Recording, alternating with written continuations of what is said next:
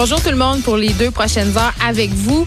La ministre de la Santé et des Services sociaux, Danielle Mécan, et la ministre déléguée à l'Éducation et ministre responsable de la condition féminine, Isabelle Charret, ont annoncé aujourd'hui le lancement des travaux qui mèneront à l'élaboration de la toute première stratégie nationale sur les commotions cérébrales. Et là, il y a le neuropsychologue Dave Ellenberg qui critique les standards qu'il juge inadéquats de la nouvelle stratégie nationale du gouvernement Legault.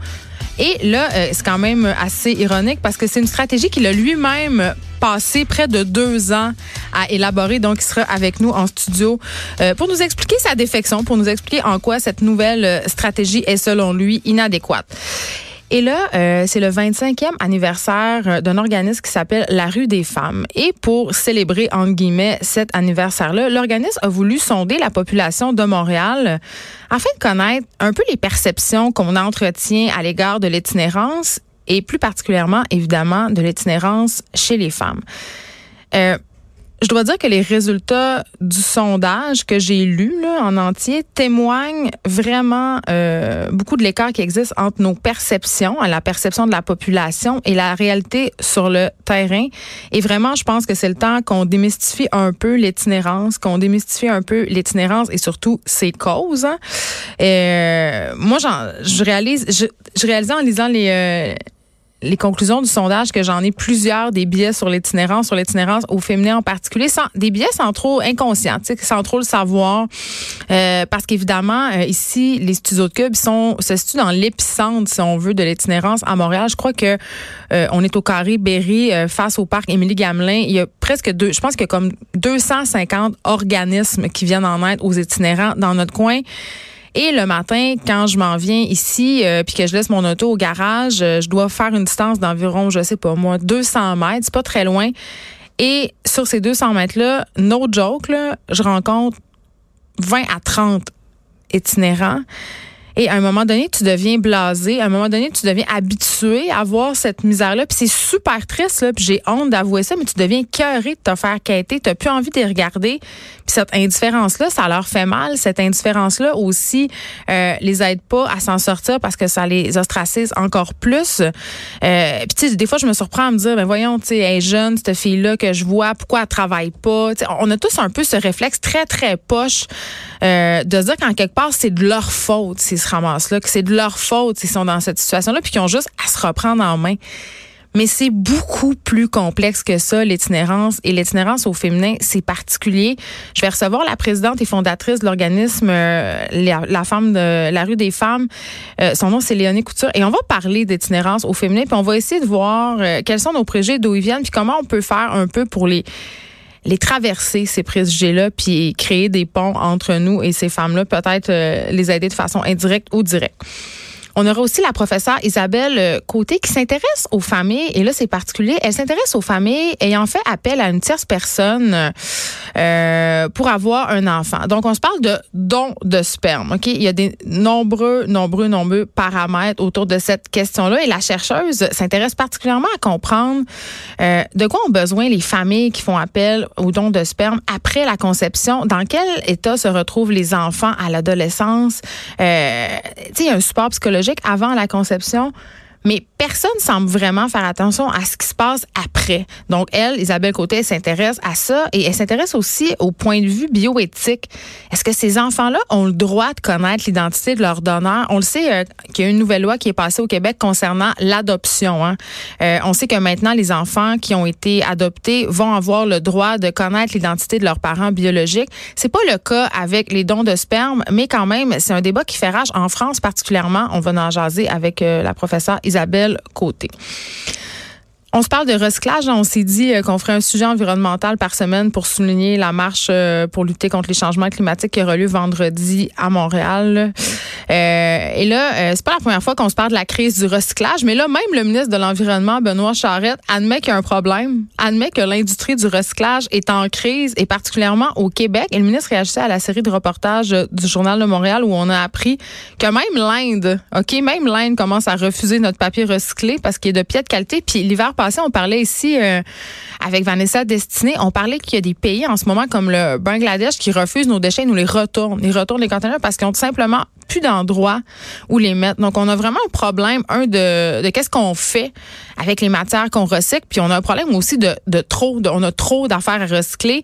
Je parle souvent du documentaire de True Cost qui s'intéresse à l'industrie euh, de la fast fashion, puis dans ce, de la mode rapide, et dans ce documentaire-là, on parle notamment euh, de la façon qu'on a de s'acheter une bonne conscience en se disant, ah, les, vêtements que je mets plus, je vais les donner, je vais les recycler. Eh bien, sachez que les comptoirs vestimentaires, c'est le Renaissance, le village des valeurs, et tous les endroits où on donne des vêtements ne savent plus quoi en faire de nos vêtements euh, dans des containers dans d'autres pays et ces pays-là sont littéralement ensevelis sous nos vêtements qu'on veut plus porter et ne savent pas plus quoi en faire. Donc, euh, vraiment, il y a un plan pour améliorer notre gestion des matières euh, résiduelles qui va être présenté début, début novembre. Et là, est-ce qu'on va réussir à redonner confiance à la population? Qu'est-ce qu'on peut faire pour redresser la situation du recyclage qui est disons-le, catastrophique. Je vais en jaser avec Karel Ménard, qui est directeur général du Front commun québécois pour une gestion écologique des déchets. Puis je vous avertis, là, je suis pas mal blasé par rapport au recyclage en général. Je mets les choses dans mon bac sans trop grande conviction. Je sais pas si vous êtes comme moi, là, mais j'y crois, je crois comme plus. Je me dis, anyway, là, tout ça, là, ça s'en va au vidange dans 95% des cas. Une autre affaire euh, que je vous apprendrai pas, la population euh, fait confiance à Tinder puis aux, réseaux euh, sociaux en général de plus en plus hein, comme façon de rencontrer. Mais ce qu'on sait, c'est que c'est pas nécessairement la meilleure façon de rencontrer l'âme sœur, du moins si je me fie aux échos que j'en entends, ou à la chroniqueuse Catherine Parent qui est venue nous raconter ses déboires sur Tinder. Euh, il y a du monde, il y a une gang de monde euh, qui a décidé de sortir des sentiers battus. Et là, quand je dis ça, je veux dire littéralement. Euh, c'est plus d'une centaine de célibataires qui, en fin de semaine, au Saguenay, étaient réunis pour une randonnée organisée par l'organisme Cours après moi.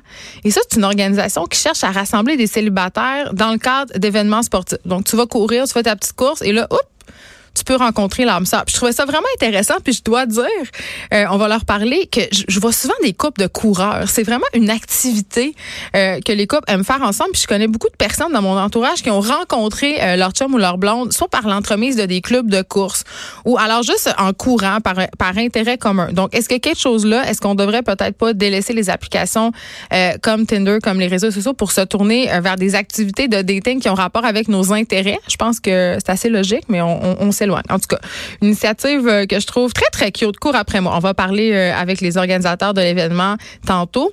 Aussi, euh, notre collaboratrice culturelle, Élise Jeté, vous le savez, elle a des contacts. Elle a des contacts. Et pour cette raison-là, parce qu'elle est big, elle a assisté hier au concert de rodage du Bar Noir. Et là, elle va être en studio tantôt avec moi pour me parler de son expérience, peut-être pour me révéler deux, trois petites affaires. Mais en tout cas, Hubert Lenoir qui nous a habitués quand même à de la grandiloquence, ça c'est Hubert Lenoir est un événement en lui-même. Donc j'ai bien hâte de savoir ce qu'Élise Jeté a pensé de ce concert de rodage. Notre chroniqueur littéraire David Canté sera là aujourd'hui. Et là, j'aime ça aujourd'hui parce que je le dis souvent. Euh, puis je le sais, là, on n'est pas habitué d'avoir de la littérature dans des émissions d'affaires publiques, de parler à des auteurs. Mais moi, j'aime le faire parce que je me dis, la littérature, c'est pas juste la littérature. Je trouve que les livres, c'est un incroyable vecteur social, puis on peut souvent partir d'un livre pour parler de sujets de société, pour débattre. Euh, puis d'ailleurs, c'est souvent les livres qui me laissent pas indifférente parce que justement, ça suscite la discussion. Ce sont ces livres-là qui me plaisent le plus des formations professionnelles. Vous me direz là où ma passion pour la littérature rencontre celle que j'ai pour la communication et surtout le débat. Mais David Quentin euh, nous présente aujourd'hui deux auteurs qui participent à la discussion avec un grand D, la discussion sociale. Il viendra nous dire pourquoi il faut absolument lire Chris Cross et Maggie Nelson euh, vient d'ailleurs euh, de paraître euh, le livre de Chris Cross qui s'appelle Dans la fureur du monde. Hein, ça, ça en dit long. Je pense que c'est un livre engagé. Et Bluets de Maggie Nelson, dont on a parlé l'autre fois avec David. Donc, il sera question de ces deux livres-là et pourquoi, évidemment, vous devez absolument lire ces auteurs-là qui sont de véritables vecteurs des grands sujets sociaux. Mais avant, ça circule depuis je dirais, une semaine euh, sur Facebook. J'ai vu ça passer plusieurs fois sur mon feed. Puis j'hésitais à en parler parce que je me dis, souvent, nous, les médias, on fait euh, une tempête dans un verre d'eau avec des affaires qui, somme toute, euh, parfois sont isolées puis je me dis bon, est-ce que ça vaut la peine de faire une tempête dans un verre d'eau euh, quand on est face à une situation qui se passe à un seul endroit? Je me dis c'est pas une situation qui est généralisée, mais là l'affaire s'est rendue jusque dans les journaux. Et là je me suis dit ok, euh, c'est une histoire révoltante. puis j'ai décidé d'en parler parce que même cette situation-là est rare, comme je le disais, des situations comme celle-là existent, mais dans une échelle moindre, dans plusieurs écoles du Québec. Et là je vous explique. Je vous parle d'une école dans la région de l'Outaouais, OK? Je vous parle d'une école qui a entrepris de séparer les élèves de cinquième année en fonction de leur sexe. Et là, pour ceux qui regardent leur calendrier en ce moment et qui se demandent, écoute, on est en quelle année? On est en 2019. Donc, en 2019, dans une école de l'Outaouais, on pratique le ségrégationnisme selon le sexe. C'est ça qui se passe. Mais bon, tu sais, quand j'ai vu ça passer, euh, tu sais, j'essaie maintenant de prendre un peu de recul puis de pas pogner les nerfs tout de suite. OK? Je me dis, OK, c'est sûr que si une direction d'école, si des enseignants ont pris cette décision de séparer des élèves de cinquième année, c'est qu'il doit avoir une raison. OK? Euh, puis honnêtement, c'est clair, vous le savez, je le dis souvent, je suis persuadée, il y en a des, des, des, différences fondamentales entre les garçons, entre les filles. Euh, je me dis aussi qu'on peut pas nier les difficultés auxquelles font face les jeunes garçons à l'école. Ils décrochent plus, ils poursuivent moins aux études supérieures. Bref, on a vraiment un problème avec nos garçons euh, et l'école. Et je me suis dit, bon, peut-être qu'à cette école-là, c'est un peu ça qu'on essaie de contrecarrer tu sais, je pouvais comprendre jusqu'à une certaine limite. Je me dis peut-être que ça peut avoir du bon, peut-être qu'on peut, euh, gérer ça mieux.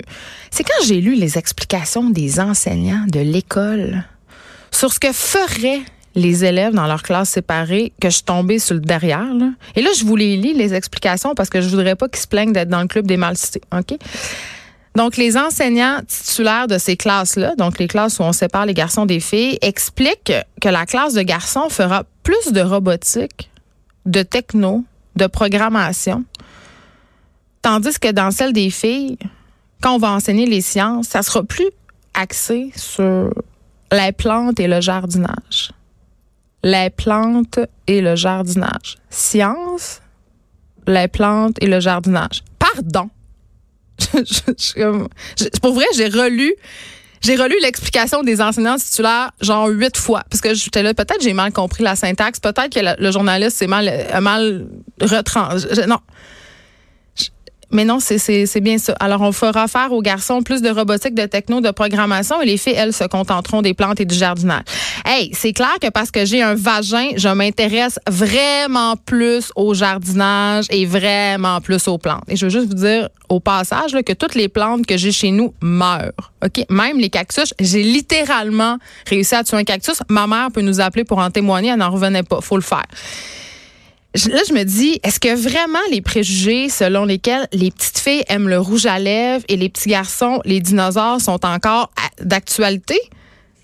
Si on en croit cette école de l'Outaouais, on dirait bien que oui.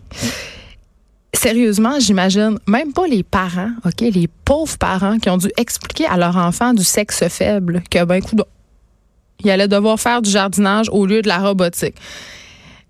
Et je lisais un, professionnel des sciences de l'éducation euh, dans le journal au sujet de, des classes non mixtes. Puis il disait, il n'y a rien dans la recherche qui indique que c'est bénéfique, OK, de séparer les garçons des filles, ni de les mettre ensemble. On n'a pas de données. Il me semble que c'est assez clair, là. Rien dans la recherche actuelle n'indique que c'est une bonne chose de séparer les garçons des filles. Alors pourquoi, pourquoi le Québec a abandonné les classes non mixtes depuis genre des décennies. On séparait les enfants à la base pour des raisons judéo-chrétiennes. Je veux dire, on avait peur littéralement que les petits gars et les petites filles, les petites filles fassent des cochonneries. Point barre. C'était pour ça qu'on les séparait. Mais là, on n'est plus là. Pas en tout. Vraiment plus. Puis c'est aberrant de constater qu'il y a encore des adultes qui pensent que séparer les gars et les filles, c'est la solution. Euh, puis là, je vous l'ai dit, ça existe à une échelle moins drastique dans plusieurs écoles au Québec. Là, on sépare peut-être pas des enfants dans des classes différentes, mais on voit encore des journées pédagogiques où on sépare les garçons des filles, où on fait faire du sport aux garçons, euh, tandis que les petites filles, elles, se voient offrir des activités d'intérêt féminin comme genre se mettre du vernis à ongles ou se coiffer. Pour vrai, c'est arrivé à l'école de mes enfants. Cette, journée-là existe dans plusieurs écoles du Québec. On a des activités orientées, genrées. Euh, et là, la commission scolaire des draveurs où se passe cette fabuleuse histoire en Outaouais se, se défend en disant que c'est une initiative enseignante. OK? Mais justement, je m'excuse, mais c'est le rôle de la direction d'école et des commissions scolaires d'établir le genre d'école puis de classe dans lequel nos enfants vont évoluer. Est-ce qu'on veut vraiment apprendre aux garçons puis aux filles qu'il y a des activités qui devraient davantage les intéresser selon qu'ils ont un pénis ou un vagin? sérieux, je, il faut travailler avec les intérêts de chacun. On peut pas faire de généralisation. Je veux dire, chaque personne est différente. Puis après ça, ce que je trouve encore plus fou, c'est qu'après ça, on se plaint qu'il y a moins de filles en sciences, qu'il y a moins de filles qui vont dans des branches qui ont rapport aux techniques, euh, aux mathématiques. On se plaint qu'il n'y a pas assez de profs masculins, qu'il n'y a pas assez d'infirmiers, qu'il n'y a pas assez d'éducateurs en garderie. Je veux dire, ça commence là. Spécifique. Tu ça commence là, là, là, là, là, dans la petite enfance. Là, c'est là que ça se passe quand on dit aux petites filles qu'elles sont juste bonnes à jardiner. Puis juste en passant, là, si les jeunes garçons avaient plus de modèles masculins comme profs à l'école, ben peut-être qu'il y en aurait moins de désintérêt puis de décrochage. Je dis ça de même.